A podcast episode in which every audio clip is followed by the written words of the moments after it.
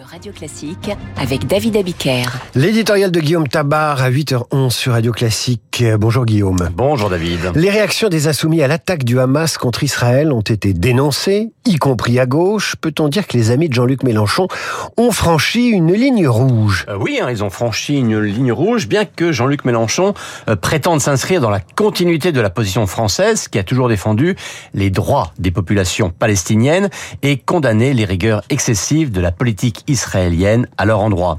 Mais ici, de quoi parle-t-on? Euh, D'une attaque terroriste, d'une organisation terroriste, le Hamas, contre des civils israéliens. Ça n'a rien à voir avec un conflit militaire classique, si l'on ose dire, entre deux États en guerre. Et c'est là que les insoumis ont franchi une ligne rouge, car aucun d'entre eux, aucun, n'a formulé la moindre condamnation de l'attaque terroriste en tant que telle. De Mélenchon à Louis Boyard, tous ont au contraire dit ou sous-entendu euh, que par son attitude envers les Palestiniens, eh bien, Israël, en quelque sorte, l'avait bien cherché, euh, qu'Israël ne faisait que récolter ce qu'il avait semé. Alors, une fois encore, dans tout conflit, euh, on peut rechercher les causes, on peut pointer des responsabilités directes ou indirectes, mais être incapable de condamner un acte terroriste que certains comparent quand même à un 11 septembre sur le sol israélien, oui, c'est assez hallucinant et donc condamnable. Alors, Elisabeth Borne a-t-elle raison de voir des germes d'antisémitisme dans cette réaction des insoumis? Alors, d'abord, disons que cette réaction, au mieux de renvoi dos à dos du Hamas et d'Israël, et au pire de rejet sur Israël de la responsabilité de ces attaques, est tout sauf surprenante. Vous savez, on parle souvent d'islamo-gauchisme, et certains voient sous cette formule un simple fantasme. Mmh.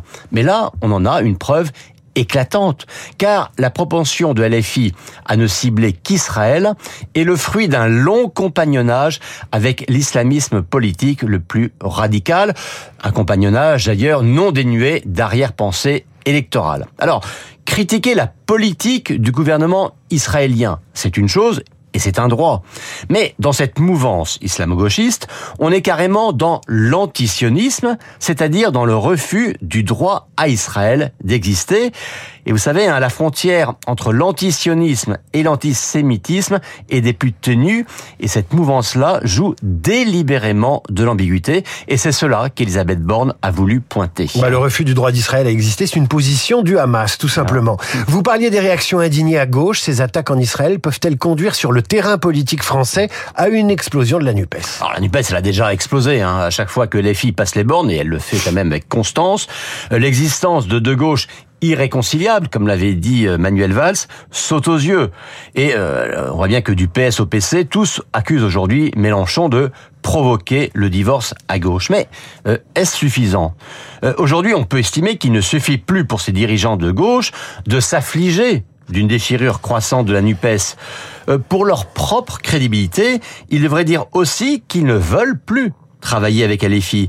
Euh, à gauche, hein, la distance avec les insoumis ne devrait pas être que la conséquence d'une dérive des mélanchonistes, elle devrait aujourd'hui être une exigence morale.